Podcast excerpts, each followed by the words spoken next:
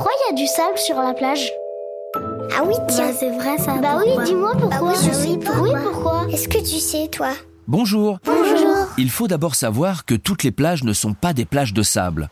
En fonction de leur emplacement, les plages peuvent être de galets. Il existe aussi beaucoup de types de sable différents. Depuis très longtemps, les vagues et le vent frappent sur les rochers et les pierres au bord de la mer.